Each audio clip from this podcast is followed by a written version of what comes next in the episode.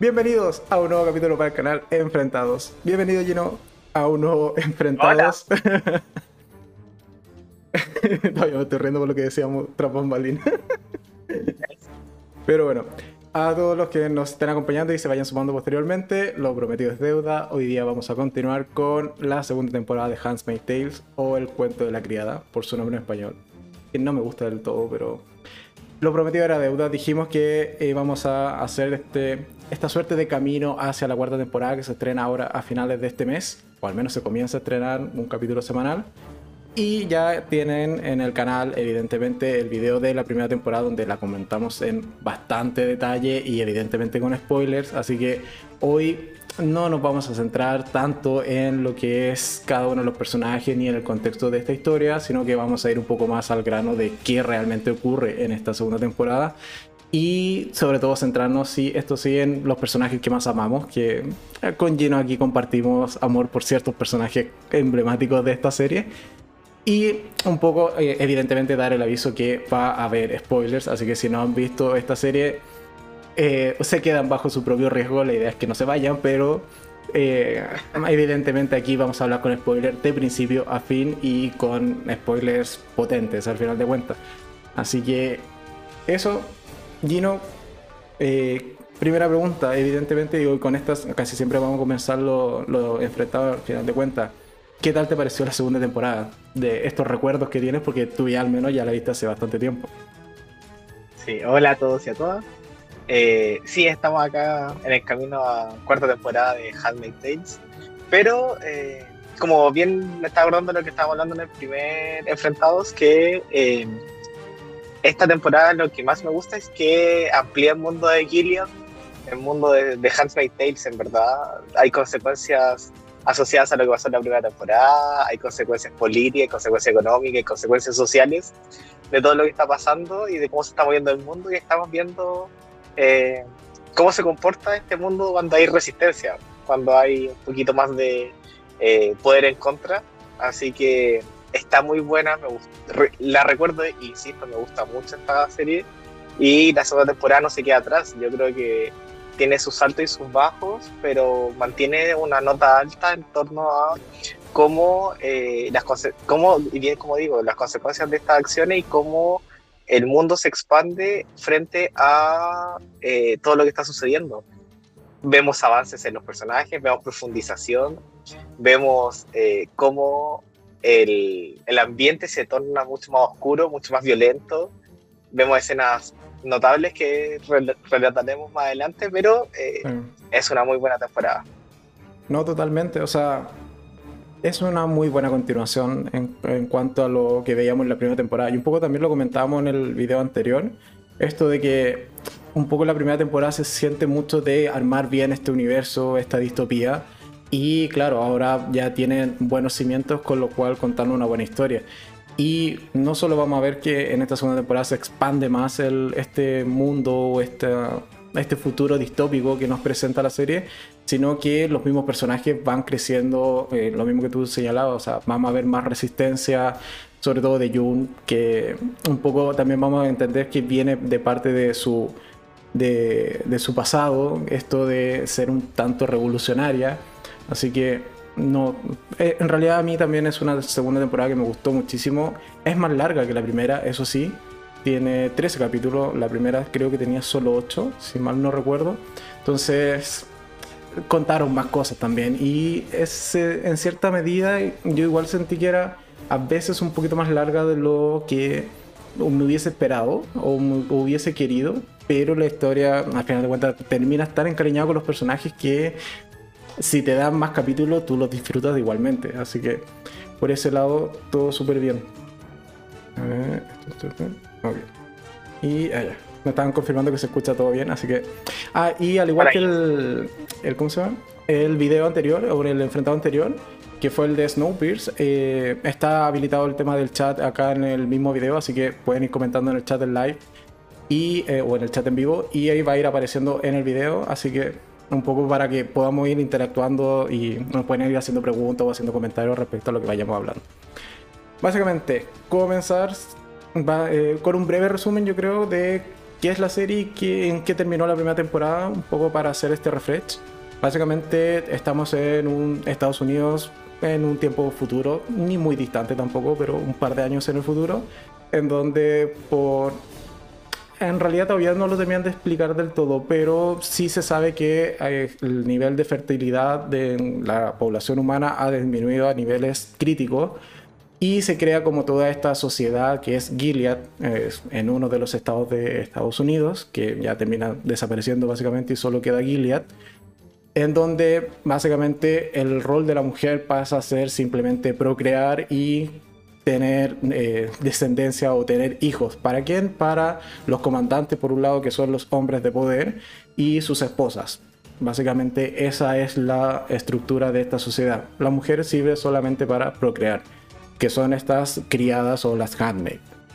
Y lo que vemos al final de la primera temporada, básicamente es que eh, por distintas situaciones existe una de estas chicas que comete eh, uno de los crímenes de esta sociedad, que es atentar contra la vida de uno de los bebés o de, de los infantes, y es condenada a morir por la habitación de sus propias compañeras, quienes se oponen.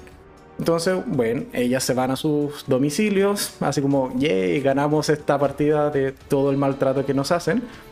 Y al final de cuentas, termina la escena final llegando estas camionetas negras que son parte de la fuerza policial y militar de, esta ciudad a llevarse a todas las Hatmaid detenidas y allí termina básicamente la primera temporada. Y la segunda comienza exactamente en este mismo instante donde vemos a la protagonista que es Jun siendo llevada junto con sus compañeras a una suerte de estadio abandonado en donde está dispuesta una serie de orcas porque las van a colgar por haber desobedecido a la ley. ¿Qué opinas de esta escena inicial? el mejor cliffhanger de toda la historia. Yo creo que te deja con, la, con el estómago tan apretado, te deja con las sensaciones en la garganta de todo lo que puede pasar, porque ya vimos que en la primera temporada que todo puede, todo puede suceder. O sea, sabemos de que las handmaids son las que están mejor valoradas como en la protección, se puede decir, pero no por eso eh, no son maltratadas o no son abusadas o no son torturadas básicamente cuando cometen algún crimen. Entonces, yo creo que hasta el último momento era posible la situación de que todas murieran ahorcadas. Eh, y como te digo, el cliffhanger que dejó un año esperando esa resolución, casi, de qué pasaba con ellas y después vemos lo primero que vemos en la serie es que las van a ahorcar eh, como que te mantiene el nivel de angustia y te dice, este es el tono de la serie, todo puede pasar, así que prepárate porque nada está asegurado. Entonces, la recuerdo ah, con mucha angustia, no sé si te pasó lo mismo, pero era, era esto de, ya, sabemos que están protegidas, pero Juno es la única que puede mantenerse a salvo de alguna u otra manera, pero los demás, nadie, nadie apuesta por ella mucho. No, totalmente. Así que yo, de hecho, esa escena, o sea, esa, sí, esa escena del primer capítulo de la segunda temporada, eh, no me la pude aguantar y lo tuve que ver eh, habiendo terminado recién la, la primera temporada. O sea, seguí de largo, simplemente era súper tarde en la noche y fue como, no puedo saber, que, o sea, no me puedo dormir sin saber qué va a pasar. Así que esa escena en particular sí la había visto y después continué a los días siguientes viendo la temporada para un poco no quedar tan desfasado. Y un poco yo la viví como casi como el personaje de Jun, como entendiendo la situación, viviéndola, pero sabiendo que al final de cuentas esto no podías llegar más, más allá, no podía ser realmente que, o que al final del día las terminaran a todas colgando. Porque sabemos que las handmaid, que son estas mujeres que al final de cuentas son fértiles y son de las pocas mujeres que quedan fértiles en esta sociedad, eh, son el bien más preciado de esta estructura. Entonces, no por mucho que tuviesen desobedecido, no las podías eliminar, las podías asustar, sí, y vaya susto que les dan, pero nunca compré realmente, al igual que como señalaba como el personaje de Jun, que realmente las fueran a colgar. Pero el susto se lo llevaron todas y después vemos que al final de cuentas no es solo o no solo eh, Lidia se queda con el susto, sino que las va a seguir presionando con eh, otros castigos posteriores. Porque claro, al final de cuentas reconoce esto. Ustedes son el bien más preciado, sí, pero no se pasan de la raya. O sea, aquí el control lo tenemos nosotros. Ustedes están acá para servirnos. Entonces, eso fue. Al, menos yo viví esa, esa escena de, esa manera. Yo... Sí, es exactamente el mensaje que quiere dar, coincido contigo, y yo creo que no podemos dejar de destacar como, esta, pensando en este tono de angustia que se le muestra al principio, es como el uso de la fotografía, de la cámara, de, los colores de, la, de estas primeras escenas que recuerdo muy vividamente, eh, como ver lo mismo que Bellón.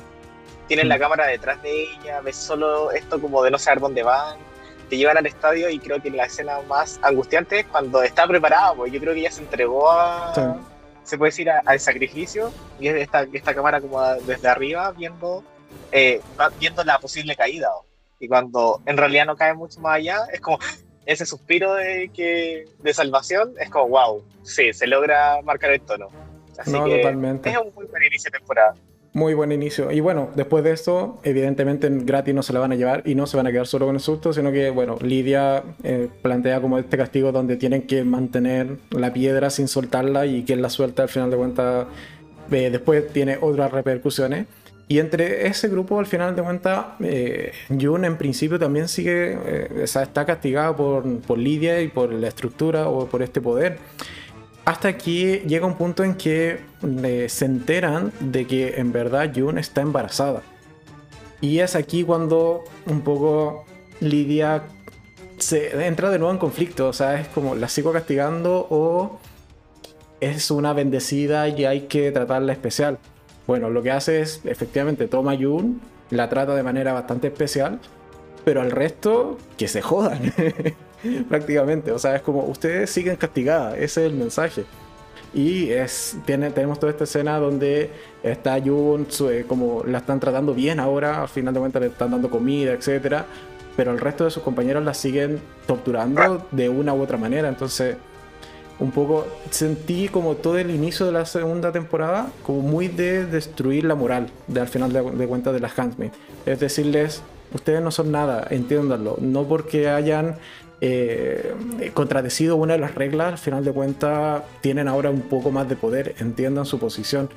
Y todo el inicio de la primera temporada, o sea, de la segunda temporada se encarga de eso, de recargar con muchas escenas, eh, distintas formas de romperle la moral al final de cuentas a todas estas chicas.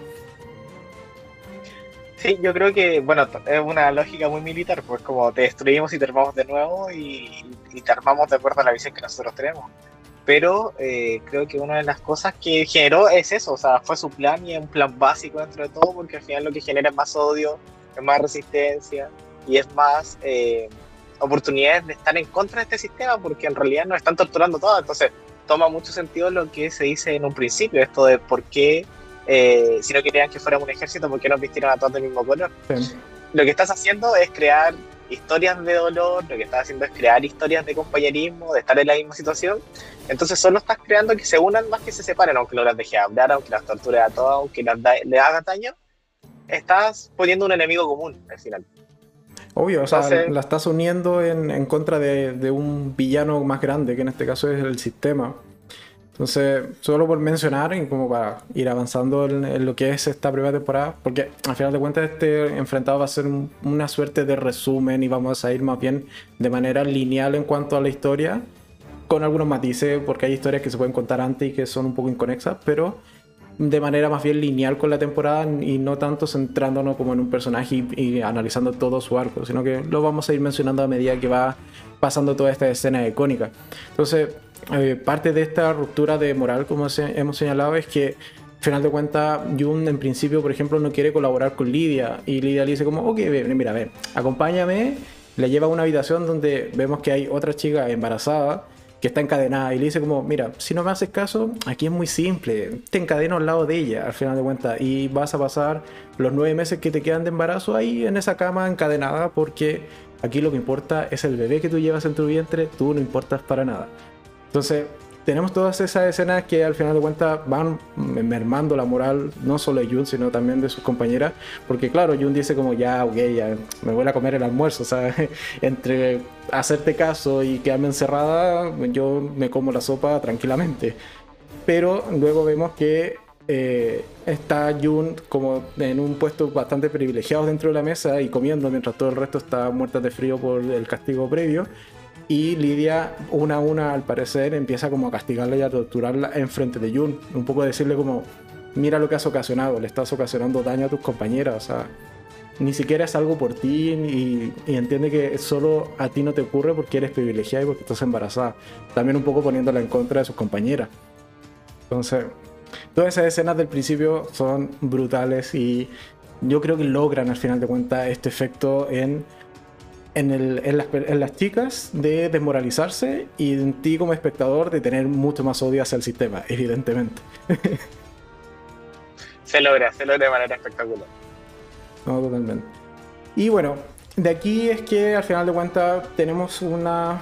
O sea, la historia continúa. Básicamente, Jun es llevada de nuevo a su casa, empieza a vivir la vida relativamente normal. Tenemos a la tía Lia siendo esta suerte de cocinera y acompañante 24/7 de Jun, que también sirve un poco para entender mucho más la perspectiva de Lidia. Y un poco es el comentario que te hacía al principio, de cuando o en el video anterior que, que, no te terminaba de comprender por qué tú se habías logrado como empatizar un poco más con o entendés más bien el personaje de Lidia que eh, yo al menos no lo había conseguido en la primera temporada y claro tú ya habías visto esta y también has visto la tercera y en esta segunda temporada efectivamente Lidia se ve mucho más humana o entendemos más bien cuál es su real motivación que es por los niños todo y por el resto que se joda entonces esa visión, acá Lidia al final de cuentas es una buena madrina. Te podría.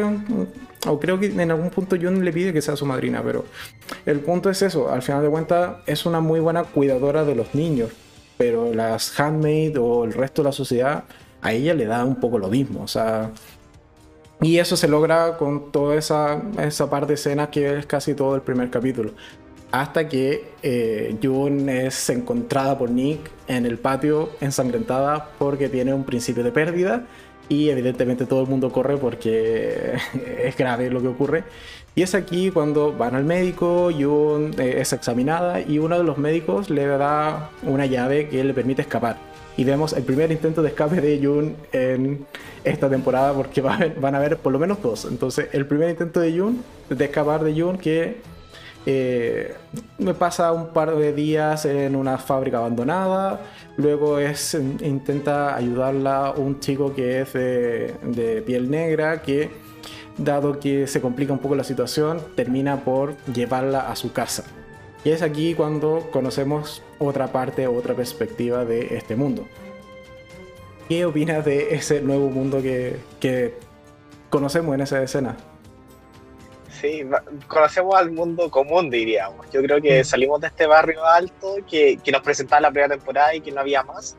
Y entendemos de que el mundo, como que lo que hablamos al principio, está muy bien armado, está muy bien contado. Entonces ahora te presentan el entendimiento de todo lo que está pasando alrededor. Y claro, tenemos esta población flotante, esta población que solo se encarga de trabajar, de producir. Eh, un poco los peones del juego hoy de, este barrio alto.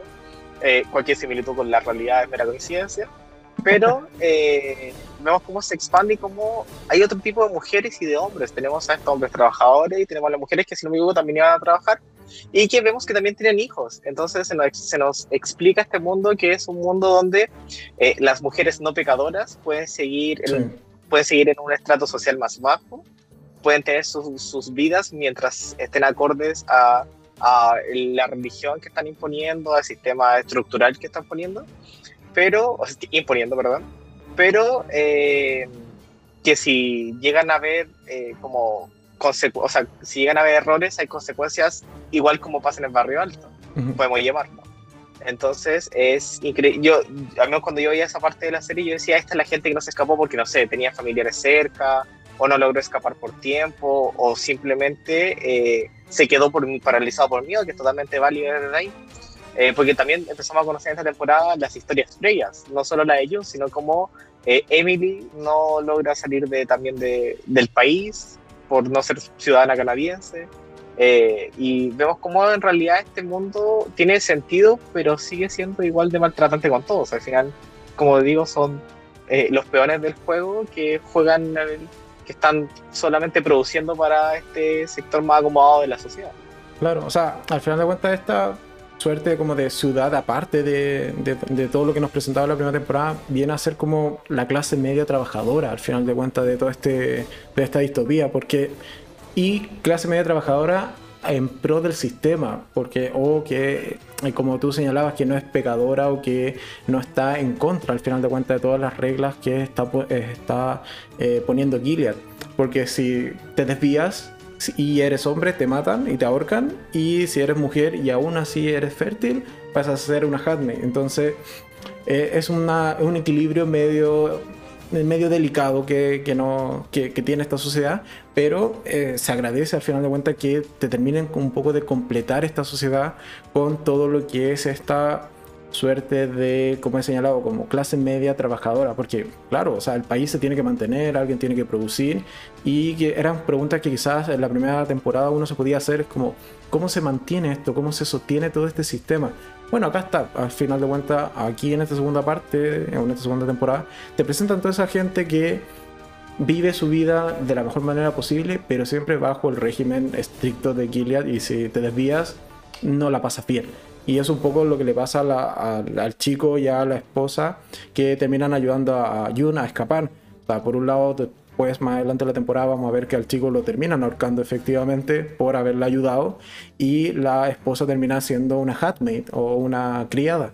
Entonces vemos las consecuencias de todos, de quienes se intenten oponer al final de cuentas a este sistema.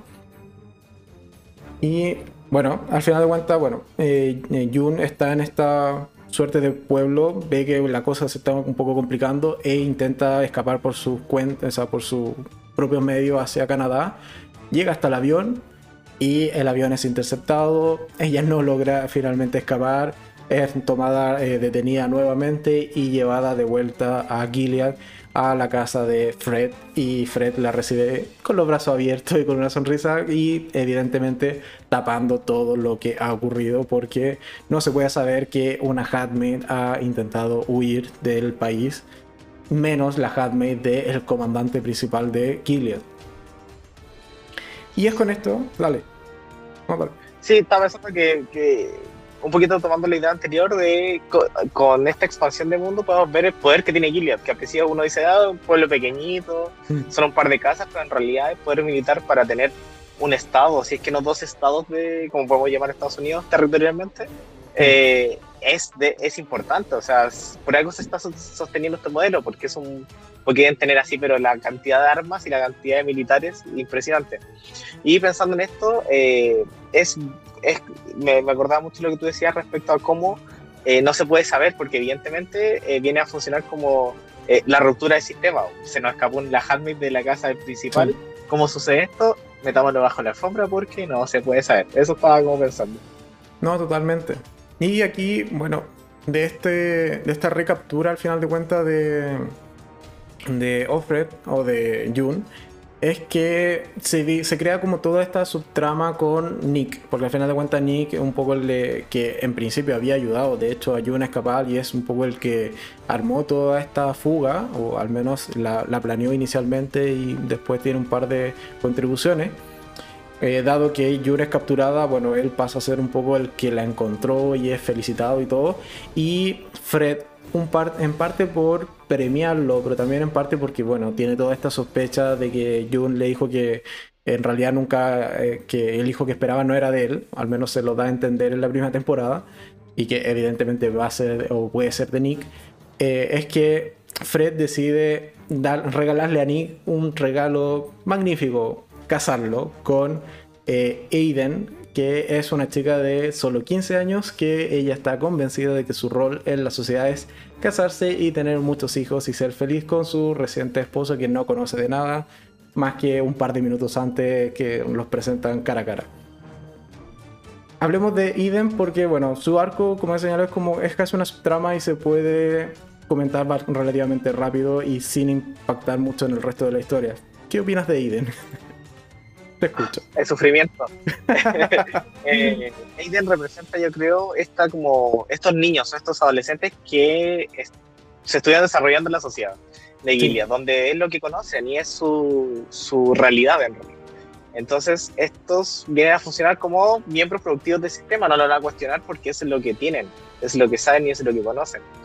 Entonces, ver a esta mujer, a esta adolescente, no es mujer, es una niña abnegada, frente a un, a un hombre mayor y que es su rol en la sociedad, como tú bien lo explicas, para mí fue muy doloroso ver porque es como, wow, en realidad el sistema empieza, si no se rompe pronto, eh, va a crear todo este mundo de niños y niñas que van a, van a creer que esa es la, la forma de vivir.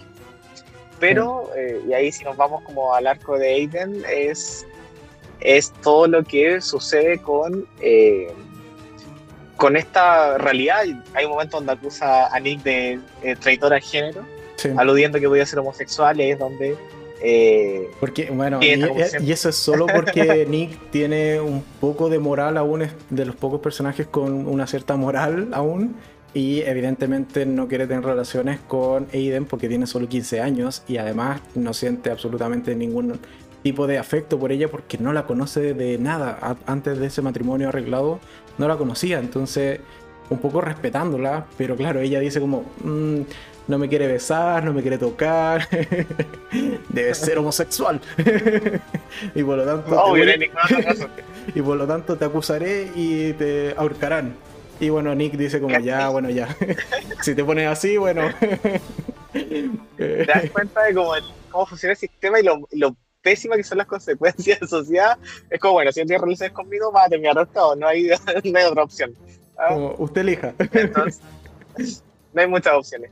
Entonces es, brutal darse cuenta que esto está, está sucediendo y ella representa como esto lo más abnegado y lo más, eh, y, y, lo más eh, fanático del sistema. No, más que yo creo que ella representaba muy bien esta cara como de póker frente a las situaciones, como oh, la consecuencia está bien, porque va a pasar otra cosa. Es que, claro, y un poco también te sirve con lo que comentábamos previamente de volver nuevamente a encajarte bien este universo, porque también nos preguntábamos, de hecho te hacía yo las preguntas como cuando había terminado la primera temporada, como qué pasaba con los niños. Claro, acá está la respuesta y que se complementa súper bien con esta ciudad, pueblo de clase media que, vemos en algún punto. Entonces al final de cuentas es como todos estos niños que están naciendo, están criando, eh, o terminan eh, siendo trabajadores y teniendo una calidad de vida, mira, medianamente decente dentro de esta estructura, o si se desvían, terminan, como ya hemos señalado, o ahorcados o como eh, criadas, si es que llega a ser fértil. Que es un poco lo que le pasa a Aiden. O sea, si ella no estuviese dogmada o totalmente adiestrada por este sistema, probablemente, si es que es fértil, terminaría siendo una criada más pero como es fiel al régimen, ella tiene esta posibilidad de casarse con un chico que tiene un buen futuro al menos, o al menos es reconocido en cuanto a la seguridad del comandante principal de Gilead, por lo cual una buena vida al menos le espera siempre y cuando se mantenga dentro del sistema. Entonces, es un gran personaje Eden. No terminé de empatizar realmente con ella porque tenía todo este choque constante con sus creencias, pero también tiene un final bastante triste, que eh, básicamente Eden termina siendo ejecutada porque se enamora de otro guardia y intenta escapar. Yo creo que no, era el momento de escapar, era el momento de buscar aliados quizás, pero bueno. Se enamora de otro de los guardias de seguridad, intenta escapar, evidentemente son capturados y termina nadando en una piscina sin posibilidad. Bueno, le dan un chapuzón. Al final de cuentas la terminan ejecutando como. Le ponen una roca amarrado al pie y la tiran a una piscina para que al final de cuentas muera ahogada sin posibilidad de volver a salir a la superficie y tomar aire. ¿Qué opinas de Eden, de la muerte de Eden? ¿Justa, necesaria? no, yo creo que es eso porque es terrible pensar que eso, ella ni siquiera siendo tan fanática y, y tan dogmática frente al régimen, al final lo único que quiere es amor, pues es, conectarse con alguien de manera real. Y no, eso no lo tenía con Nick. Y lamentablemente, en las condiciones del sistema le dijeron o es Nick o es nadie. No fue Nick, ella se salió del sistema y por salir del sistema y buscar a alguien que estaba realmente enamorada, estaba realmente conectada y podía haber sido muy feliz eh, en un barrio de clase media, solo por salir de ese sistema, eh, son condenados ambos. Y, es, y, y la escena antes de, antes de que los tiren, en realidad, donde ellos se declaran su amor y es como, esto solo nos va a separar eh, físicamente y no desde nuestra alma, como en esa lógica, es wow, ella solo quería, era una niña de 15 años que estaba enamorada, así se entiende. Pero esta sociedad de Gilead la destruyó y la mató literalmente. No, totalmente. Eh, Sí, por eso, o sea, te da el mensaje que es súper potente, o sea, aun cuando seas la persona más fanática, si te desvías, aquí es ley pareja para todos y la ley se ejecuta sin, sin miramiento. Igual tengo la duda de qué hubiese pasado si efectivamente se hubiese arrepentido, le hubiesen creído, hubiese terminado exactamente igual o simplemente la ejecutaron porque efectivamente no se arrepiente y dice que en realidad ama a este chico que tiene a su lado y que ambos van a terminar siendo ejecutados. Me queda un poco la duda, pero tiendo a pensar de que igual no lo hubiesen... Mira, que fácil no se lo hubiese llevado, al menos algún castigo hubiese tenido. Eso creo que... que al menos me quedo con eso. Esto, esto si se comprueba su fertilidad hubiera pasado a ser handmaid directamente y el tipo marcado no creo que hubiera tenido mucho más, él, mucho más futuro. Pero ella probablemente por ser mujer podría haber tenido un poquito más esa salvación. No, totalmente.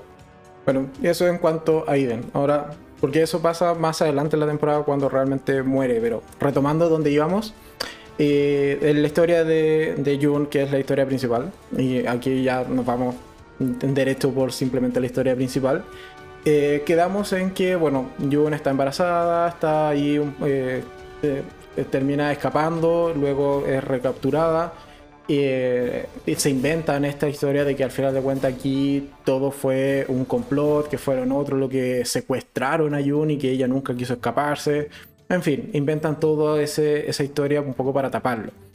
Y es aquí cuando al final de cuentas eh, Fred está a punto de inaugurar un gran centro de, de reclutamiento y entrenamiento para Hansmaid y eh, da como toda esta conferencia con, donde se reúnen todos los altos mandos de, de, Gilead y ocurre una de las mejores escenas de esta temporada que yo creo que al menos es la más impactante de lejos de esta temporada que es la bomba que explota en esta convención de comandantes Básicamente, una de las handmaids, que si no me equivoco es esta chica que Lidia había torturado quemándole la mano en, la, en el primer capítulo, decide simplemente estar, como están presentes los comandantes y también están las handmaids, decide llevar un chaleco bomba y hacerse volar en pedazos en medio de toda esta conferencia, cargándose a varios comandantes, pero también a algunas de sus eh, compañeras criadas o handmaids. ¿Qué opinas de la escena de la bomba? boca abierto, boca abierto, boca abierto a morir. Así yo creo que cuando vi esa escena fue como, ah, broma que está pasando esto. Eh, wow, yo creo que si no es la más impactante de la temporada, puede estar en el top 3 de las más impactantes de la serie. Eh, porque es eso, es no esperado, es habla de muchas cosas, habla de que hay una resistencia, que ya se consiguió, o sea, logró tener explosivos, logró filtrar la seguridad, logró tener la valentía de romper el sistema y eso quiere decir de que hay mucho odio, mucho, lo que hablamos delante, mucho odio, mucha resistencia y hay mucho enemigo en común. Y ella no, por lo que recuerdo, no era la que le quemaron la mano, porque ella después aparece, sino que es, mm, es, una de ellas, pero es la que era la compañera de paseo de la que estaba muy feliz por el sistema, que había sido prostituta en su vida anterior y que ahora era un sistema que le estaba ofreciendo, pero desde que se desde que las castigaron a todas, como que dijo, ya, en realidad este no es un sistema que me protege solo quiere que me eh, producir conmigo. Sí. Entonces ella dijo, no lo aguanto más, porque aparte, si mal no recuerdo, había tenido un hijo y la separaron de ese hijo, parece. Entonces también eso como que fue la respuesta distinta a lo que pasó con Janine. Entonces Janine desde su eh, inestabilidad mental llegó a otro camino, pero ella estaba con todo este odio de, de, me, me, cambiaron de casa, dejé de ver a mi hijo, entonces no tengo otro motivo para vivir. Y mi vida se hará mejor de esta, de esta forma. Entonces, wow, las consecuencias después de ese capítulo como que es eso, es no parar, no parar en cuanto a que el sistema se está rompiendo. desde que apareció Jun, ¿ah? la peor idea de la secuestrar. pero se le está viniendo abajo porque es el atrevimiento máximo. Se eliminó a cuántos soldados que hubo, que había en este, en este nuevo centro. No, de hecho, a, mí también me impresionó y también quedé así como boquiabierto. Fue como, no creo que esto en, en, realidad haya pasado. Porque cuando empieza la escena, tú sabes que algo va a pasar porque ella un poco rompe filas y empieza como a caminar con un paso bastante lento, pero decidido. Entonces tú dices como ya algo hacen. Yo de verdad pensaba que lo que iba a hacer era simplemente, no sé, decir un par de palabras así como en contra de Fred que estaba presentando en ese momento y se iba a suicidar allí, justo en medio de todas. Porque al final de cuentas, si una Hatmate muere, igual es un mensaje de que algo está pasando. Pero cuando saca el detonador y les avisa a sus compañeras de que corran porque esto va en serio y estalla la bomba, yo quedé como qué está pasando. Realmente estalló una bomba y evidentemente mata a mucha gente, mata a, mata a muchos comandantes. Después se vuelve todo esto una suerte de persecución y cacería de bruja. Entonces tiene mucho impacto en el resto de la historia esta detonación de la bomba. Y que en particular lo que hace es que Fred, que es bueno, el comandante principal de Gilead, termine gravemente herido y esté esté fuera de cámara varios capítulos. Y eso da cabida a que la historia se desarrolle de manera bastante descontrolada, que es lo que vamos a comentar ahora. Así que la bomba, una gran escena y que yo al menos quedé muy impactado, no podía creer que realmente se hubiesen atrevido a esto, a, estallar una bomba en medio de todos los comandantes. Sí, ¿dónde nos lleva eso? Nos lleva a que Fred no está, hay un vacío de poder, y vemos a esta Serena y a esta Jun. En realidad, primero empieza con Serena, un poquito más empoderada. Vemos a esta, esta Serena que retoma su, un poquito su vida anterior, su vida de, de precursora de este movimiento, pero en las sombras. Sí, no, totalmente. O sea, ese da cabida a toda una, una, la trama principal, yo creo que al final de cuentas de esta eh, segunda temporada y es cuando Serena realmente se eleva como personaje y mi amor por ella creció muchos, muchos puntitos, muchos gatitos adicionales. Pero antes de eso, evidentemente, queda un caos en Gilead. Tenemos un nuevo comandante que va un poco a... que queda como comandante interino mientras eh, Fred se recupera porque no muere pero queda gravemente herido en el hospital aun cuando queda con todas sus partes, no le falta ni una mano, ni un pie, al menos queda herido nomás de, de gravedad. Y este nuevo comandante evidentemente desconfía de todo el mundo, eh, acusa en realidad a Jun de que eh, todo lo del secuestro fue netamente un montaje y que está dispuesto a demostrarlo. Aquí Jun es el primer acercamiento que tiene con, básicamente con Serena porque le dice, Serena, mira, este individuo vino a hablarme, está desconfiando de nosotros, se va a caer el sistema o al final de cuentas nos van a perjudicar. Y es esta primera vez que al final de cuentas Serena accede a trabajar o a colaborar con Jun y a través de Nick implantan un par de pruebas y hacen prácticamente desaparecer a este comandante y vemos que al final de cuentas Serena es lista, tiene recursos, tiene capacidades para un poco tomar decisiones tras bambalinas, sí, pero es una mujer bastante potente. Y además nos terminan de presentar todo este universo que finalmente vemos las tan temidas colonias. Que no es más que un terreno baldío en donde las mujeres que se han comportado de mala manera y que ya no son útiles para el sistema, pero no han muerto, son llevadas allí un poco a hacer labores de reconstrucción, de limpieza porque vemos que hay radiación o al menos como componentes químicos que la, la pasan mal, muchas de ellas mueren o por enfermedades o por cansancio. Entonces terminamos de conocer al final de cuentas la clase baja de esta sociedad, que son las colonias. ¿Qué opinas de las colonias, Gina?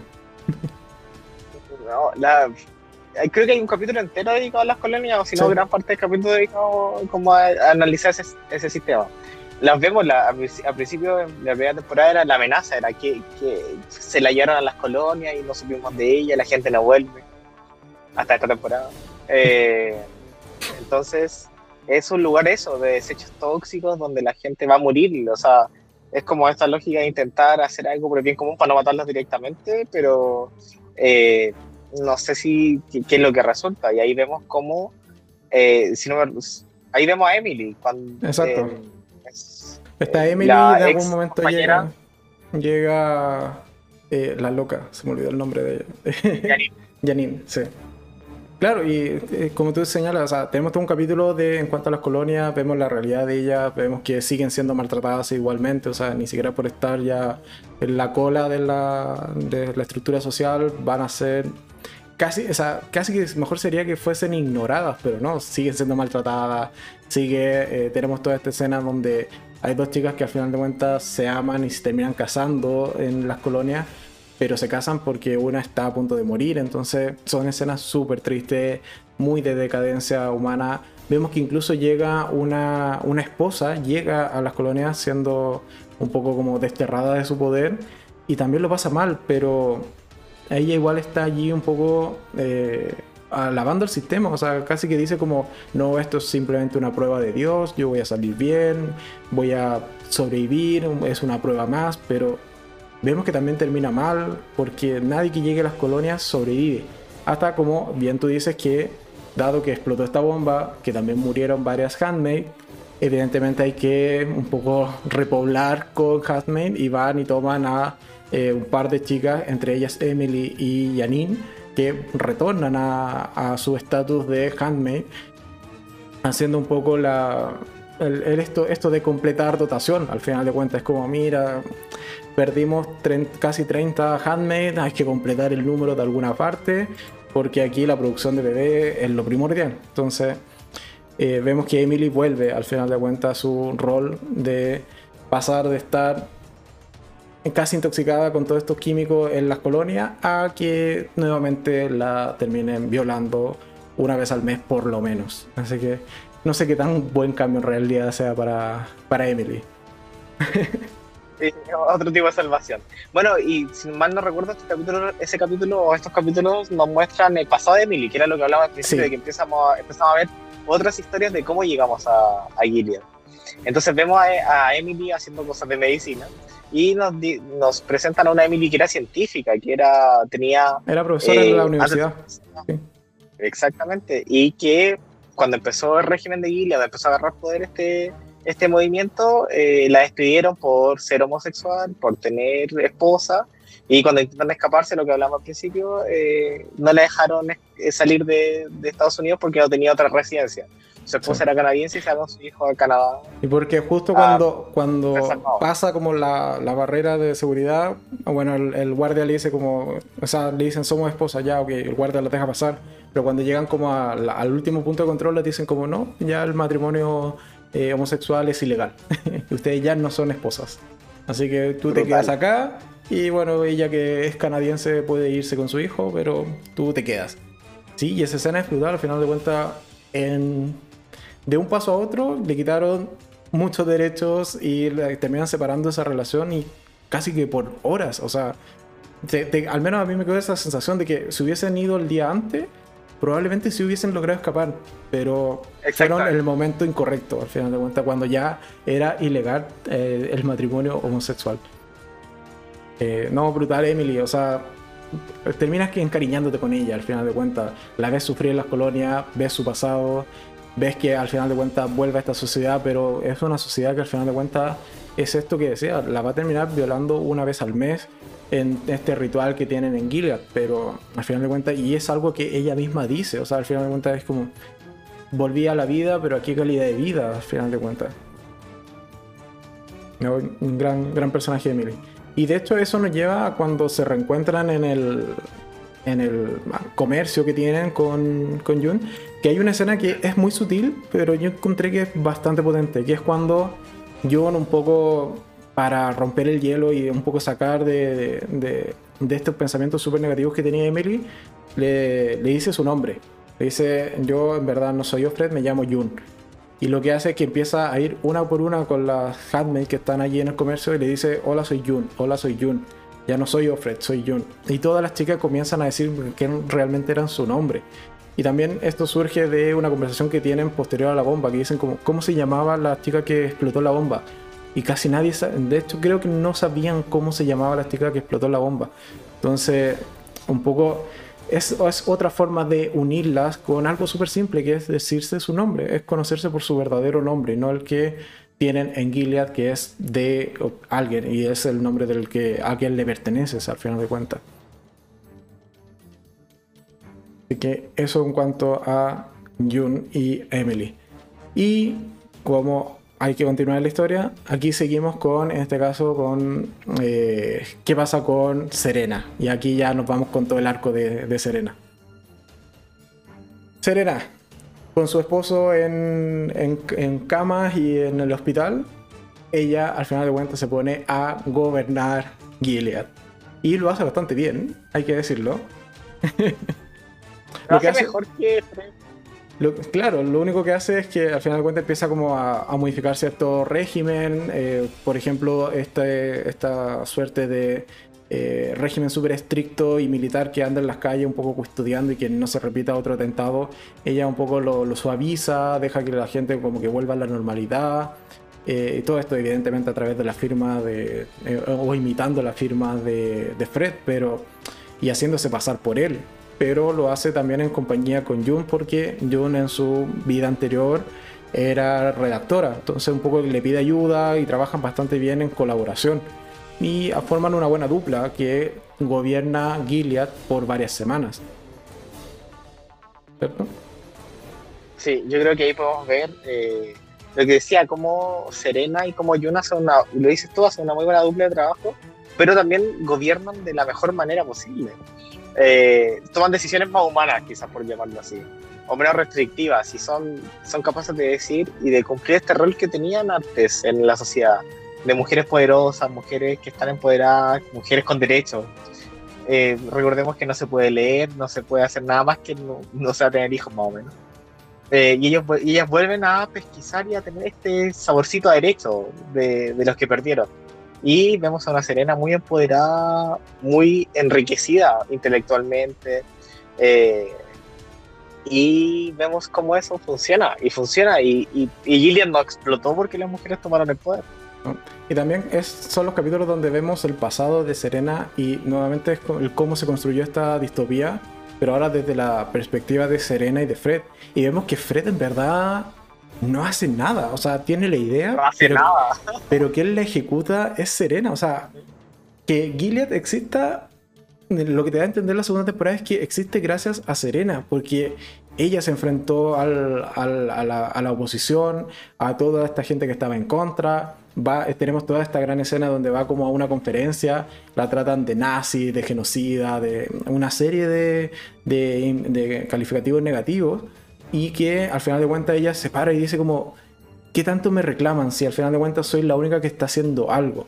O sea, aquí ustedes reclaman de que esto no, no, es correcto, pero soy la única que se preocupa realmente por la humanidad y este es el camino y es la única solución que hasta ahora alguien ha planteado y es por eso que cree en ella, al final de cuentas. Y ese discurso de Serena es magnífico y nuevamente vemos una Serena que era muy poderosa o que era un personaje muy potente, pero que a medida que fue ganando terreno esta idea de Gilead y se fue estableciendo, ella simplemente por ser mujer va perdiendo todos esos derechos. Sí, y es, increíble, y yo creo que dar a entender en ese discurso es que es como el discurso que da la, eh, da la facultad para que tome más poder Gilead. Porque antes de eso había mucho resistente, había mucha gente que decía que esto no podía ser, de que no era, no era la opción, pero ese discurso y, el empoderamiento que presenta Serena frente a eso y la convicción, en verdad esa idea es como, ya, las mujeres no van a ser tan dañadas porque hay una mujer que está creyendo en el sistema. Sí. Ajaja. Después de eso, claro. Eh, después de eso le dicen gracias, gracias por tu servicio, pero después lo tomamos ahora al hombre. Sí. Y bueno, ahí, bueno, Serena eh, un poco empoderada y abusando también del poder que tiene esto de que Fred esté en el hospital. Eh, también tenemos esta escena donde le pide a una mujer que retome sus funciones como matrona porque uno de los bebés está en peligro. Y evidentemente aquí Fred ya había salido, si no me equivoco, del hospital y lo hace, o sea, le, comenta a Fred como, oye, mira, tenemos este bebé que está muriendo, nadie más sabe lo que pasa y tenemos a la mejor eh, matrona del mundo y que existe aún o que está viva, pero es mujer. Y Fred le dice como, mira cariño, dejemos esto en las manos de Dios, a que usted no vaya en contra la ley. Serena igual lo hace y no... al, menos el niño se salva, pero Serena recibe un buen castigo por sus actos que es esta escena brutal y que a mí me dolió muchísimo de los correazos que le da, en este caso, Fred. Porque al final de cuentas lo han desobedecido y esa escena es brutal. Sí, recuerdo esa como casi que una silla de correazo, era una silla que tenía como el apoyabrazo perfecto para que ella se agachara y pudiera ser eh, sometida en realidad. Y cada latigazo, cada correazo era el sufrimiento doloroso de ver cómo en realidad hacen eso, intentan doblegarte a punta de, de, fuerza. De maltrato, sí. Toda esa escena es brutal. Y sí, estaba pensando que, no se me escape lo que dice en, el chat. Que estábamos hablando de que eh, sí, con Eden, Aiden pasaba de que le faltaba de construirse. Tiene harto camino. Gillian tiene harto camino de construirse. Y que eh, pasa, y, creo que en la tercera temporada tiene mucho más fuerza. No recuerdo si en esta temporada y no lo conversamos. Pero está la madre de Yuna en las colonias, también fue víctima del, del sistema pero no, no quiero hacer spoilers de la temporada, pero ella se entiende dónde viene Jun, por decirlo así. No, sí, pues, es que en la segunda temporada sale la mamá o la madre de Jun mencionada y salen los flashbacks. Y hay un hay un tipo de información, creo que es un periódico de cuando Jun está eh, en esta fábrica abandonada, que encuentra como varias noticias o recortes de noticias, y allí se entera de que al final fue capturada y está en las colonias pero al menos en la segunda temporada no ha vuelto a salir. O sea, como que hasta ahí queda, y queda como esa idea. Esto no me acordaba, cuando vi el chat, eh, ahí sí, me acordé de, esa escena donde Jun lo, lo, sabe. Pero de aquí a que llega a las colonias, no sé si eso pasa en la tercera temporada, que no lo he visto aún. ahí eh, veremos, no, pero se sabe más del, pasado. Sí. Entonces aquí, bueno, sigamos con lo, lo que es Serena, o sea, gran personaje, crece muchísimo conocemos su contexto, su pasado, vemos la gran mujer que era y la, la, poca cosa al final de cuentas que es hoy por hoy en, eh, lo que es Gilead, o sea, está totalmente disminuida, no puede hacer casi absolutamente nada, o sea, es un personaje que lo han ido eh, sometiendo consecutivamente hasta ser simplemente una esposa bastante domesticada que es eh, Serena en lo que es la primera temporada y a inicios de la segunda. Así que, gran personaje. el rol de las esposas en la sociedad es el más inútil. Sí. Porque las martas cocinan, las otras personas siguen reproduciéndose, la handmaid tiene este rol como de, de suplir el útero de la esposa, pero la esposa de los comandantes no hacen nada. Solo pasean a la futura, a la guagua. Sí. A los bebés. Solo por mencionarlo rápidamente, eh, bueno, aquí entre esto y lo siguiente que, sería como bueno comentar, que son las siguientes escenas brutales, tenemos toda esta suerte de historia rápida de cuando van a viajar para tener un poco de eh, relaciones internacionales con Canadá, no resulta del todo bien. Tenemos esta escena donde eh, básicamente Serena es tentada por un eh, alto ejecutivo del gobierno, al parecer de Canadá, que le dice, mira, si tú me dices que sí, yo ahora te, te llevo a un avión y te saco del país. Y Serena dice como no, porque ella todavía está hasta ese punto de la historia convencida de que Gilead es la respuesta, siendo que viene de haber sido azotada por su esposo el día anterior, pero bueno, ella aún se mantiene firme en Gilead es la respuesta, Gilead es el camino. Así que tenemos como toda esa escena donde están en Canadá, tienen estas reuniones que al final terminan saliendo bastante mal porque se publican las cartas de, las chicas de Gilead, entonces ahí se genera toda esta mala imagen que, estaba un poco en secreto dentro de, Gilead eh, y el mundo al final de cuentas la termina conociendo.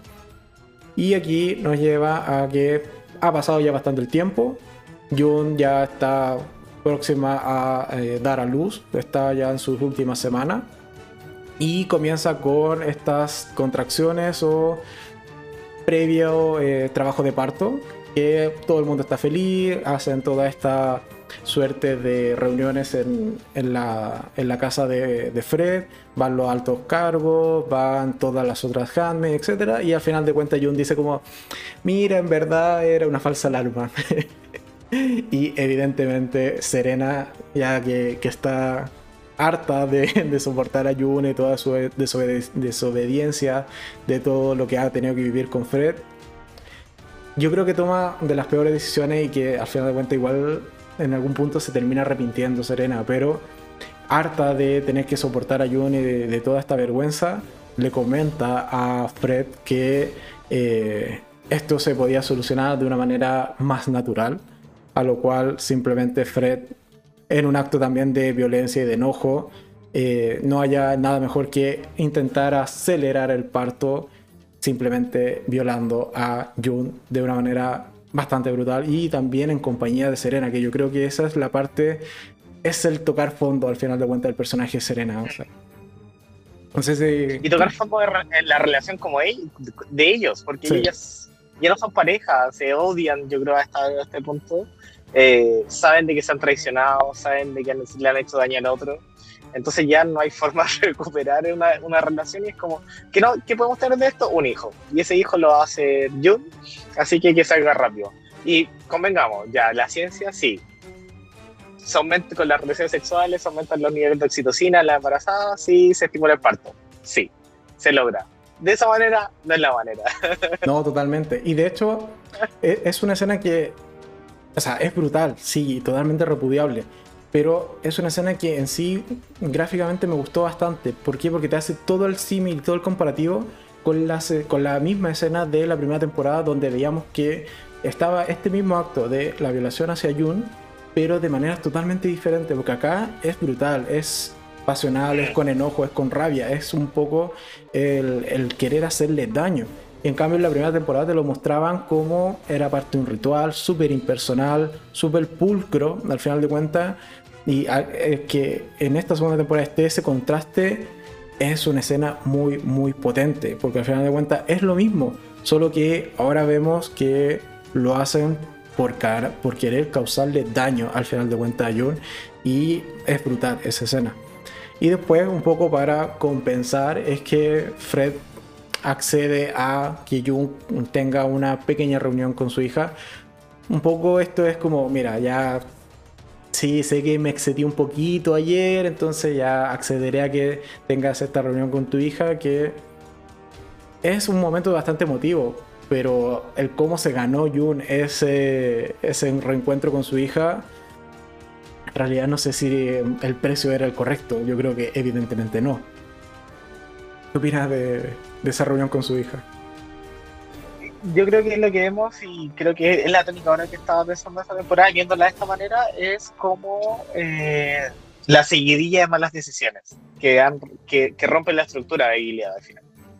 Entonces, eh, si quieres tener a alguien, sí, es tu sentimiento de culpa, es tu sentimiento de derecho algo mal, pero fue la peor decisión porque solo le diste más arma o más voluntad a Jun para, eh, para enfrentarse al sistema, porque hasta ese momento solo habíamos visto de que en la primera temporada, cuando está este primer intento, que la ve, desde lejos. Entonces, tener este acercamiento con su hija, saber que, que, que, es real, que, es de, que está, está viva y está tan cerca, es, es se comprende el final. Ya tirándonos hacia el final, es como se comprende por qué se quiere quedar. Eh, o quiere hacer la resistencia a Gilead.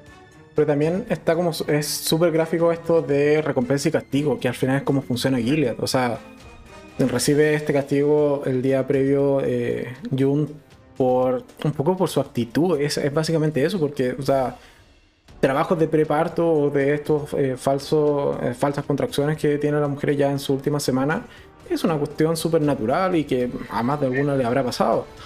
Pero aquí un poco no lo toman porque ya, ok, es algo que puede haber pasado, sino que es un poco la actitud, es la burla, o sea, se siente como burla y evidentemente la castigan. Y después viene, claro, esta recompensa que en magnitud en cuanto al personaje de Jun, sí, probablemente se, se equilibre un poco, pero eh, con nosotros como espectador es, es brutal ambas escenas. O sea, al final de cuentas, sí, le está dando este reencuentro con su hija, pero también es una forma de hacerle daño y nuevamente mantenerla controlada. Es decirle, mira, tengo el poder de hacerte ver a tu hija cuando yo quiera. O sea, tampoco es tan complicado, pero sabes que no va a ser siempre. Sabes que tienes que comportarte, sabes que tienes que hacer las cosas como corresponden. Y bueno, al final de cuentas termina esa escena, eh, vemos que la cosa se complica porque llegan unos guardias, llevan detenido a Nick, que también estaba participando de esa escena, y Jun queda sola en la casa y un poco lo que dice es como, bueno, ¿qué haré acá? ¿Me haré una comida, una sopa? ¿Esperaré a que me vengan a buscar?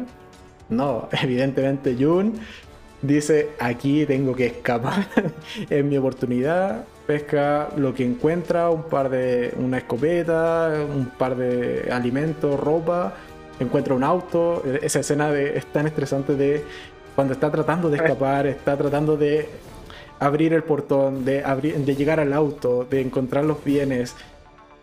Después quien no le funciona, que no puede romper el, el ¿cómo se llama? El, la puerta del garage. Es toda una escena súper estresante porque estás pensando, van a llegar, van a llegar, la van a pillar, la van a pillar. Y está muy embarazada, vamos está, en cualquier momento. Está muy embarazada, ah. empieza a tener contracciones y es como, esto va a salir mal, esto va a salir mal. Y bueno, se manda toda esa escena donde ella sola, eh, bien mujer para sus cosas, tiene a su hijo ahí en medio de la, de la oscuridad, del frío, y totalmente sola, y, pasa toda esa noche, que yo creo que es una de las noches que ella probablemente más va a recordar posteriormente, porque es la noche de ella y su hija y nadie más. Yo creo que también ese ese concepto. Había lobos, ¿no? Había, había lobos. Sí, había, un lobo que la, que la rondaba, sí. Pero. Sí, entonces era más angustiante todavía. no, pero esto, toda esa escena del parto y al final de cuentas se queda toda la noche eh, con su hija y bueno, al final de cuentas al día siguiente se rinde y lo que hace es tomar la escopeta, empezar a disparar para que sepan dónde está y que la vayan a buscar, pero al menos pasó una noche con su hija tranquilamente sin que nadie más la molestara o le dijese algo. Así que gran, gran momento de, de Jun. Ella no puede tener el parto tranquila con sus compañeras ayudando, no, ella sola ahí en medio del living de esa casa abandonada. en fin.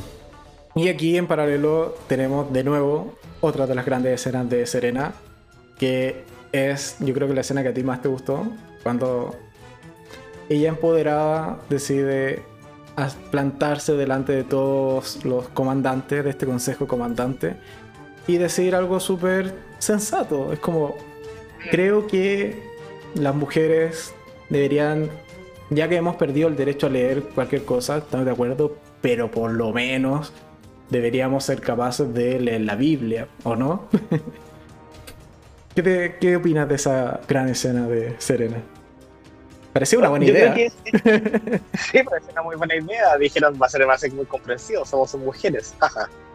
eh, tenemos esta escena donde Serena hace eso, como que yo creo que vuelve a tener este poder. Evidentemente ya deja de estar subyugada frente a un marido que ya no respetas, frente a un marido que ya no te hace sentido, su liderazgo. Entonces, es decir, ¿sabes qué? Necesito algo más en mi vida. Había pasado, no recuerdo si me había pasado lo de Aiden, pero es como... Eh, al menos ya se ve este camino de que no está sucediendo, las, no, Gilead no está bien. Entonces, yo creo que es... la, la, muerte de Aiden, temporalmente dentro de la temporada, ocurre acá, justo antes de esta escena con, con Serena yendo a, hablar con los comandantes. Porque de hecho es June que le dice como, eh, mm. vas a permitir que le pase esto mismo a tu hija, que ahora ya tienes una hija, entonces...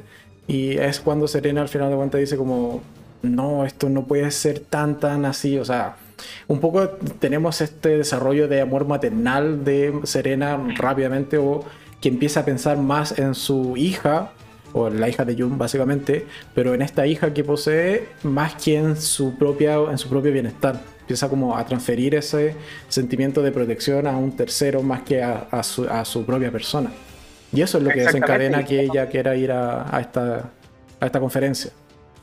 Sí, yo creo que Sentimiento Serena es quiero un lugar, un lugar mejor para mi hija, donde no corra riesgo, donde no pueda ni siquiera leer la Biblia o no leer nada, eh, y que su mejor opción sea ser la esposa de alguien. Entonces, eh, yo, y ella siendo editora de libros, o sea, Jun era redactora editora, ella era creadora de libros, eh, ella era escritora. Entonces, quiere un futuro mejor para su hija y, y ahí es donde se enfrenta a, este, este, a esta reunión de comandantes eh, va y, es apoyada de cierta manera. Yo creo porque no tiene nada mejor que hacer. Y en, principio, y, en, principio también es apoyada por las otras esposas, o sea, van todas así como, sí, mira, creemos que en verdad es un mínimo que, deberíamos recuperar esto de al menos poder leer la Biblia y enseñarles la Biblia nosotras a nuestros hijos. Pero Serena comete un pequeño error, un pequeño desliz, y es que saca una Biblia frente a estos hombres y aún sabiendo que está de momento, allí en ese instante, aún penado por la ley de Gilead, empieza a leer la Biblia frente a estos hombres. Y aquí es también cuando empieza a perder el apoyo de las mujeres porque el resto de las esposas empiezan a caminar, a dar pasitos hacia atrás, a recular un poquito porque se dan cuenta de que ha traspasado una línea que estaba recién intentando negociar, pero ella va y dice, mira, soy la esposa de Fred, ¿qué malo me puede pasar? A lo más quizás me dicen que no. Y vemos que esto no termina bien para Serena porque la castigan con la pena que tienen en, esa, en ese instante para quienes decidan leer algo que está prohibido. Y es básicamente cortarle un dedo. Así que lo siguiente que vemos de Serena después de salir es esta, esta desesperación de pucha, lo hice, perdón, no debía haberlo hecho. Y Fred le dice, sí, ningún problema, pero de las consecuencias. Y se la llevan. La siguiente escena es Serena sin un dedo, eh, haciéndose curaciones, si no me equivoco, sola. Eh, y, y, destruida, porque se ve que fue una experiencia traumante, no la vemos. No vemos ese proceso, pero sí vemos las consecuencias de ello. Y es eh, increíblemente angustiante ver a esta Serena que siempre ha estado en el poder, hemos visto sus arranques de enojo, de furia, totalmente destruida, totalmente afectada frente a esta situación. Yo creo que lo que te digo, esa relación no es una relación, no existe ya eh, cariño alguno. No, totalmente. O sea, es que después de esto, de, ese, de esa mutilación que recibe Serena, al final de cuentas ya la relación se termina por romper entre Serena y, Fred. O sea, van a, probablemente de, puertas hacia afuera van a mantener la, la, fachada, pero internamente ya, ya superaron todo límite. O sea, Serena ya tenía ciertas dudas y ya estaba un poco cuestionando a Fred con la golpiza que le da por haber ocupado su lugar y gobernar Gilead un par de semanas y por lo de la haber un poco desobedecido a Fred con esto de traer a esta, a esta matrona para que atendiera al bebé. Entonces, ahora que más encima Fred no haya hecho nada por impedir que la mutilaran, yo creo que ya fue la, gota que derramó todo el vaso de la paciencia y el poco afecto que podía terminar eh, teniendo a, a, a, esas alturas por Fred. Entonces, es la ruptura total del personaje. O sea, ya de aquí hacia adelante yo me esperaría nuevamente, sin haber visto la tercera temporada, porque de eso vamos a hablar en un par de semanas más, me esperaría que Serena, al final de cuentas, no solo estuviese constantemente ahora respondiendo o en contra de Fred, sino que incluso llegando a conspirar en contra de él o incluso a intentar sabotear el sistema. Yo al menos con lo que me quedo de Serena es eso, esperar eso en, en, cuanto a evolución del personaje, porque tiene las capacidades. No sé si realmente irá, hacia allá el, el personaje en la tercera temporada, pero es la impresión con la que me quedo. Y sobre todo cuando vemos a esta Jun que a esta Jun Serena que empieza a hacer alianza, donde Jun se acerca y dice, "Sabes, yo te estoy entendiendo, estoy pasando, pasé por cosas similares, he visto gente que pasa que ha pasado por ese tipo de cosas, eh, lo estamos viviendo y pucha, te tocó un poco de tu propia medicina en realidad. Eh, pero estoy aquí, lo que importa es que somos mujeres, nos estamos apoyando, tenemos un rol de favorecer a esta sociedad y, y, siento que es lo que debemos cambiar. Entonces ahí esa alianza es, otro, es otra cosa. No, totalmente. Y bueno, y aquí ya estamos llegando casi al final de la temporada porque nos quedan básicamente dos escenas por comentar que... Eh, y que en sí ya estamos de lleno en el último capítulo de esta segunda temporada. La primera escena que al comentar que es la más cortita, pero yo creo que conociéndote es una de las que más disfrutaste, que es la escena con Emily y la querida, por mi querida tía Lidia. Que básicamente lo que hace Emily es que, bueno, Emily fue eh, recordando que eh, fue reasignada a otro comandante, un comandante que en principio, mira, la trata bastante bien, es, es un tanto agresivo y eh, como que trata mal a la servidumbre de su casa, pero mira, con Emily al menos no le hace ningún daño, tampoco accede a, a, tener este ritual con ella, o básicamente abusar sexualmente de ella, así que un poco Emily se queda con, con esto de qué está pasando, al parecer al fin me tocó un tipo que no es un desastre o, un mal tipo al final del día, pero es aquí cuando eh, en algún instante se, se apropia de, de, un cuchillo. En verdad era para asesinar a, este comandante el día de, de este ritual o cuando la fuese a violar, pero como no ocurre, bueno, ella se queda con el cuchillo y después es visitada por la tía Lidia y cuando la tía Lidia se está despidiendo y se da la vuelta, ella apuñala en la espalda a la tía Lidia, la tira por las escaleras hacia abajo, rodando, y después le da un par de patadas bien merecidas. Y la deja allí un poco, al menos como espectador, me da a entender que queda gravemente herida, por lo menos. No muerta, sé que no está muerta, he visto fotos de ella en la tercera temporada, pero sí queda gravemente herida, evidentemente, la tía Lidia. ¿Qué te parece esa escena? Yo creo que tu sonrisa resume todo. Eh, esa escena es brutal. No porque yo creo que, bueno, en, la, en ese momento no sabíamos si quedaba viva. Yo creo que era como. Oh, yo creo que fue la misma reacción de la bomba. Es como, oh, pasó. En realidad se enfrentó a la tía Lidia, la cuchilló por la espalda, la tiró por la escalera. Y, y, puede que no tengamos tía Lidia para la siguiente temporada. Yo creo que eso, como que era la sensación de estómago. Pero eh, es, es Emily, que sabemos que es la que se atreve a hacer las cosas eh, no muriendo en el intento. Eh, pero sabemos que es ella la que, la que podía haber hecho eso. Quizá Janine, Janine no, porque Janine era un personaje un poco más eh, sumiso. Pero Emily era la que tenía la, la, capacidad de hacerlo y aprovechó la oportunidad, lo hizo y, y, wow, esto va a tener consecuencias, pero así a, morir. Pero lo veremos pronto. Hasta el momento sabemos de que hay una ruta de escape. ¿Por qué? Porque en ese sentido vemos que Lorenz, que el comandante, no es un es alguien que nos que empezó creyendo en el sistema, pero después dijo, no, esto, esto está mal, tenemos que cambiarlo. O no, cambiarlo, es el encargado de la economía. Así que al fin el que ve las finanzas de, en una serie no es el villano grande Lorenz reivindicando el rubro. acá solo, solo, porque no recuerdo bien, no aparece la esposa de Lorenz, ¿cierto? Eh, no, no, no, no. Ya.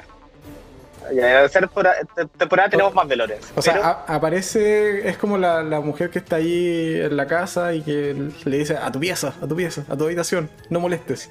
Ahí vamos, vamos a entender por qué. Pero eh, Lorenz vemos que es alguien que no está de acuerdo del sistema y que tiene un poder muy grande y que no está de acuerdo del sistema. Entonces, ¿qué hace? Ayuda a Emily a escapar porque sabe que va a ser sacrificada si la pillan, básicamente. Exacto. Y además, bueno, la Marta de la casa de Fred también ayuda a, Fred, esa, perdón, a, a Jun a escapar con su hijo.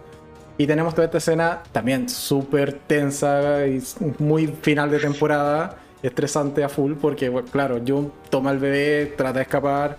Eh, en principio es, eh, es descubierta por Serena.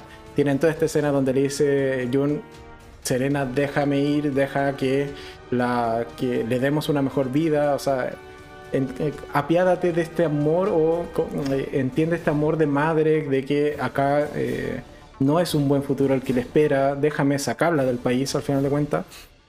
Entonces, por ese lado, creo que es muy estresante esa escena final y Serena al final de cuentas se despide de su hija. No recuerdo el nombre que le había dado Serena, pero se despide de su hija. Nicole. ¿Ah? ¿Cuál? ¿Nicole? Nicole. Nicole se, despide de ella y la deja ir un poco mm, rompiéndose nuevamente o ya desprendiéndose de todo eh, capacidad de sentir cariño por parte de, Serena porque ya pierde lo último que amaba, que en este caso era su hija, pero por un bien, eh, porque tenga una mejor vida y John corre que te corre por los campos mientras está llegando la policía o este, esta fuerza militar, a ver qué está pasando, ver que esta casa que se está incendiando, que es un poco el distractor, hasta que finalmente llega hasta a este punto de encuentro donde está Emily, está el comandante de Emily, y le dicen como ya, bueno, al fin llegaste, súbanse al, al vehículo y que no las pare nadie hasta que lleguen a Canadá.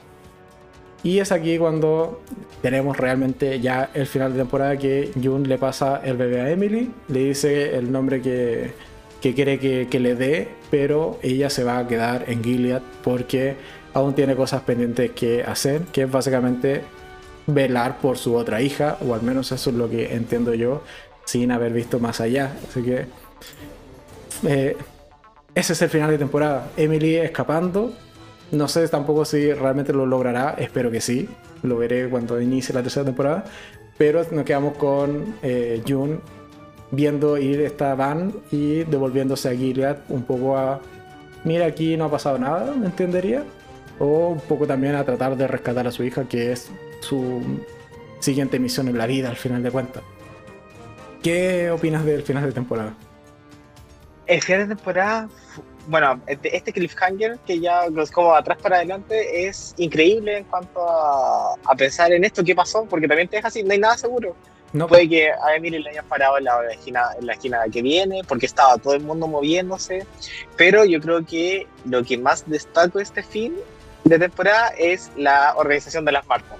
Es algo que no veíamos venir, es algo que mm. las Martas siempre han sido como las asesoras del hogar, la gente que apoya en las casas, y las que cocineras de las casas, pero nunca las habíamos visto organizadas, no como las Handmaid, que eran nuestras protagonistas, se puede decir. Sí. Y ver a las Martas organizadas y decir, yo creo que la gran gracia es decir, wow, le salió bien, estaba todo bien pensado, estaba todo planeado, yo no tenía idea de nada, solamente la Marta de su casa le dijo, toma, este es el camino, hay otras personas que te van a ayudar, va a llegar al final y va a estar bien.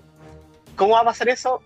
Y uno tenso, uno tenso todo, porque cualquier momento mm. podía, podía ser descubierta. Eh, yo creo que darle una organización que no tenemos, no, tenía, no teníamos visible, y es decir, wow, hay mucha resistencia a este sistema. No porque no hagas una resistencia eh, como firme que hacen las handmaids en este último periodo desde que llegó Jun, no quiere decir de que haya gente que esté con el sistema o que no está haciendo nada para enfrentarse. Entonces tenemos estas martas que están súper organizadas, mejor que cualquiera, yo diría. Sí. Y eh, permiten que Jun intente escapar, lo logran. Logra hecho, lo, lo, hubiesen logrado, o sea, si no hubiese sido por la decisión de Jun, ella escapa probablemente, o al, menos se sube a ese vehículo. Entonces... Sí, y el final que tenemos de Jun es, yo, junto con lo de su hija, yo creo que también ella tiene la conciencia de que es la cara de la revolución que es la cara, la persona que le ha podido, le ha, hacer frente al sistema y que se ha salido con la suya también. Pero que eh, es la persona que dice, ya, este momento, estamos en el momento de la revolución, si me voy puede que esto se caiga y que por el bien mayor me estoy quedando. Aún así, aunque pierda mi libertad, que es lo que sucede. No, totalmente, o sea, no, o sea, si bien por un lado es muy probable que, que, se termine devolviendo por su hija, también por esto que señala, o sea, al final de cuentas tiene, durante toda la temporada, al final de cuentas te fueron construyendo como este pasado más bien revolucionario o que le aportaba la madre, entonces eh, desde esa perspectiva también es una buena construcción del personaje de que te ayuda a entender o tener otras razones del por qué efectivamente toma esta decisión hacia el final de la temporada. Un poco lo que dice es que probablemente ya entiende que es un motor de cambio o es un, eh, personaje clave dentro de, que, de esta revolución o, de, para que las cosas cambien dentro de Gilead. Y ella ya lo ha entendido de esa manera. O sea, sus compañeras creen en ella o al menos la ven como eh, una chica que eh, se ha impuesto al sistema varias veces y en varias ocasiones le ha salido bastante bien. O sea, hemos visto que Jun prácticamente ha escapado más de una vez, por lo menos. Entonces hubo que ah, se ha enfrentado de una u otra manera al sistema o a, la misma tía Lidia, por ejemplo. Esto de que constantemente le esté respondiendo en frente de todos, sí, bien, se come el castigo, se come el golpe, pero un poco también es el mensaje a sus compañeras de, oye, aquí es un golpe, no es más, no es más sufrimiento del que ya vivimos día a día. Así que eh, gran cierre de temporada. Yo en ningún momento pensé que ella eh, en realidad se iba a subir a la van. Siempre supuse que iba a entregar el bebé y iba a devolverse. Porque el personaje estaba construido así, venían construyéndolo de esa manera de cara a esta segunda temporada. Así que no me sorprendió el final, pero me gustó muchísimo.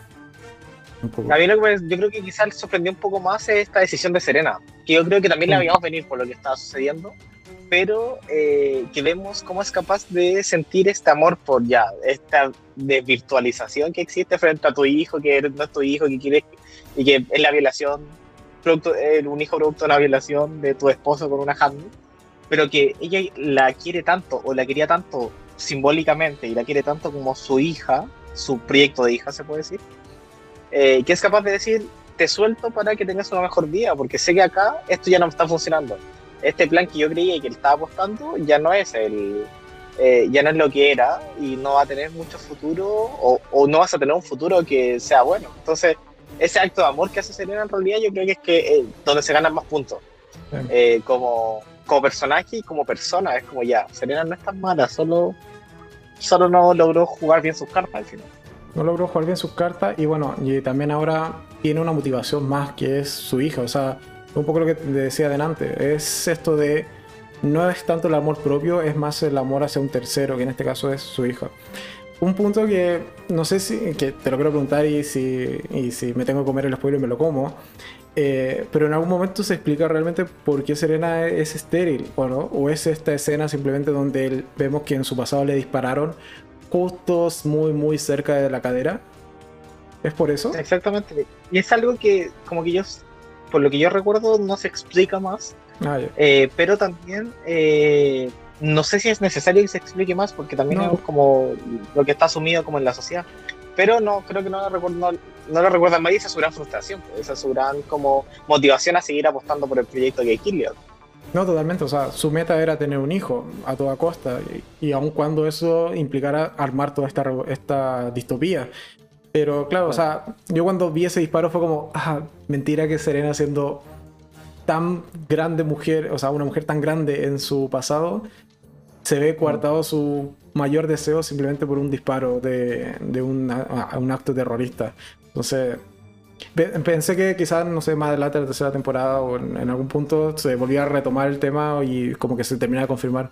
Porque, claro, ahí te queda un poco como a la interpretación del, espectador. Yo al menos sí eh, asumí desde que vi esa escena de que, claro, Serena es estéril por ese disparo que recibe en pro o cuando al final de cuentas estaba construyendo Gilead.